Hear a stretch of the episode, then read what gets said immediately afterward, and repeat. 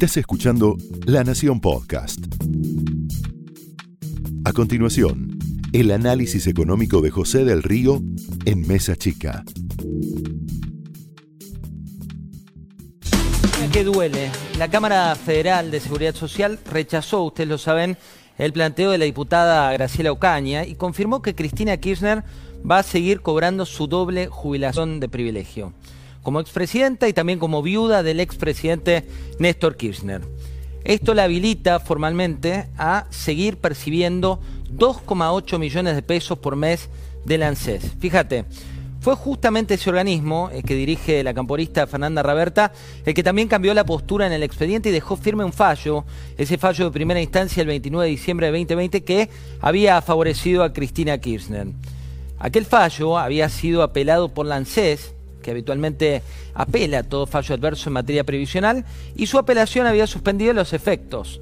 Es decir, Cristina no podía cobrar esa doble asignación.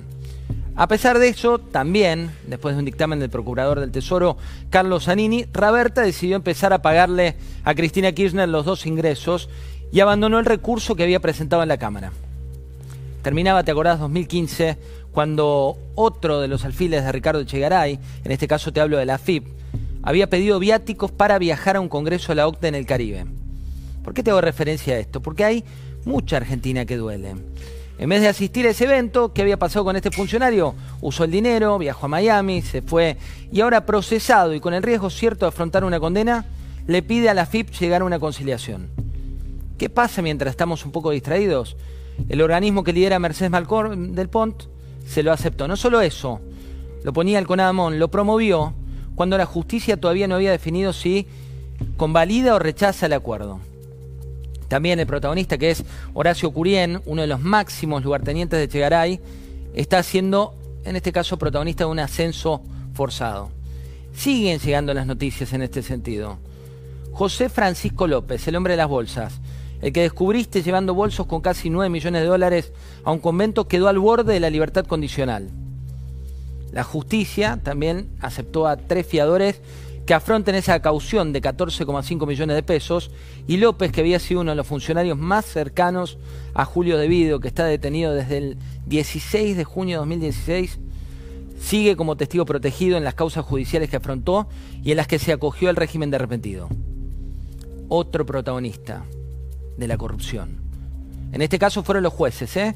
José Antonio Michelini, también Adrián Grunberg y Ricardo Basílico del Tribunal Oral Federal 1 siguen los nombres. Juan Pablo Schiavi a punto de quedar en libertad. En este caso es distinto porque cumplió los dos tercios de la condena de cinco años y seis meses de prisión que le había sido impuesta por la tragedia de Once, pero lo que no es distinto es el origen.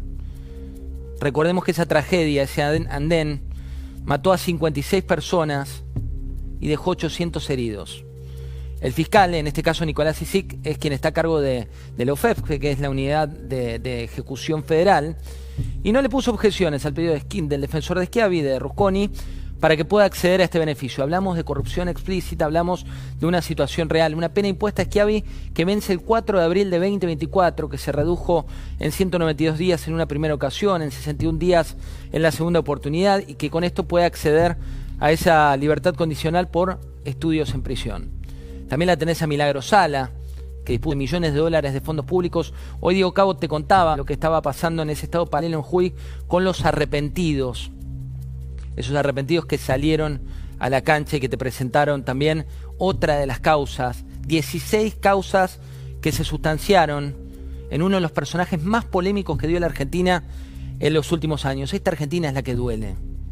Una Argentina que te muestra la corrupción explícita, mientras veíamos hoy, a la tarde en La Nación Más, a la familia del kiosquero asesinado, una familia que es un ejemplo de trabajo, de clase media, de gente que se dispone a seguir adelante. Y también tenés más, las pericias sobre el iPhone de Roberto Barata, tenés lo que está pasando ahora con el ex subsecretario de Control y Coordinación del Ministerio de Planificación Federal, todo esto en la previa de unas elecciones enrarecidas, donde la agenda de una parte de la política es justicia, pero no para la igualdad entre unos y otros y la agenda de la gente la veías en las calles con los reclamos por la inseguridad.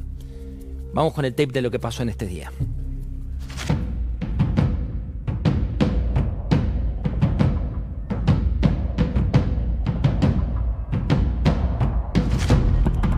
Hay un sector de la élite que encabeza Macri que este, está dispuesto a este, producir un desmadre social. La realidad es que los, casos que uno tiene de, menores muy menores, de 14 años o cosas por el estilo, que es las viejas discusiones, este, son prácticamente nulos. Para mí no es, no es bajar la edad, sino que haya un régimen penal juvenil especial.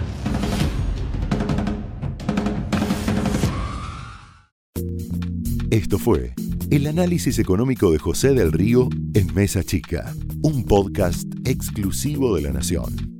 Escucha todos los programas de La Nación Podcast en www.lanacion.com.ar. Suscríbete para no perderte ningún episodio. Estamos en Spotify, Apple Podcast, Google Podcast y en tu reproductor de podcast favorito. Seguí escuchando La Nación Podcast.